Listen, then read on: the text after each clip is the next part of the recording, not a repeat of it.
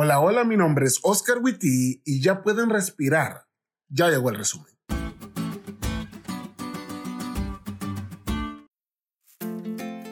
Feliz sábado, amigo.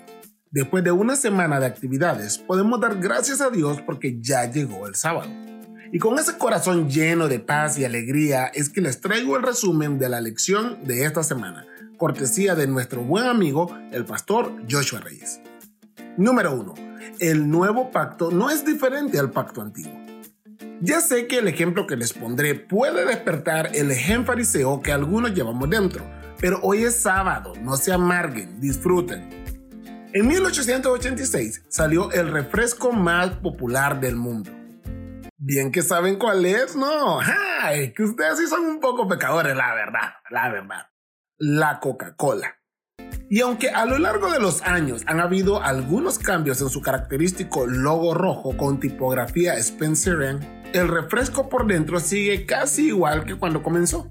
Yo sé que ustedes no toman Coca-Cola porque son cristianos y cuidan su salud, pero si tomaran una Coca de 1886 y una Coca de hoy, notarían cambios muy mínimos.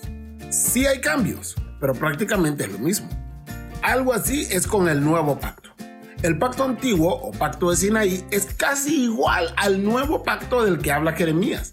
Sí hay cambios, pero prácticamente es lo mismo. Y qué bueno, porque seguimos necesitando la misma gracia de Dios. Número 2. El problema no está en el pacto, está en si lo aceptas o no. Me encantó la ilustración que el pastor Guerrero dio en el podcast de este miércoles.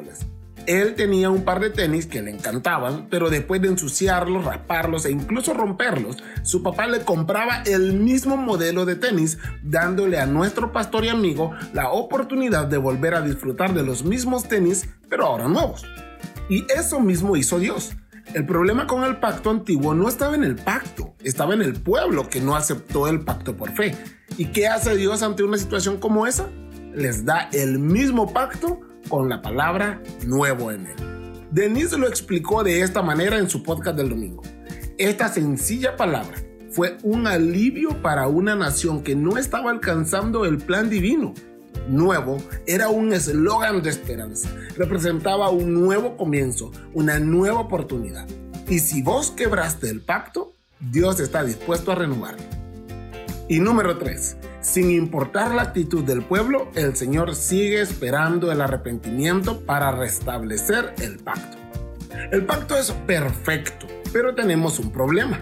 Nuestro corazón no busca a Dios, ni quiere obedecerlo. Es por eso que en la renovación del pacto Dios ofrece algo más, ofrece un nuevo corazón. En su podcast del lunes, Pau nos explicó, cuando nos encontramos con Cristo y confesamos que somos pecadores, nos arrepentimos, firmamos el pacto y aceptamos su sacrificio en nuestro lugar, Dios nos cambia el corazón.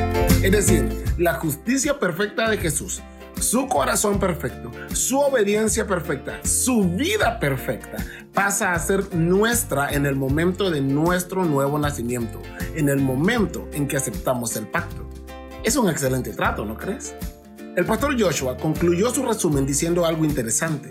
Los que participamos del pacto lo hacemos por la fe en forma de obediencia. Espero que esta semana se nos note que participamos del pacto, de un pacto renovado por la gracia de Dios.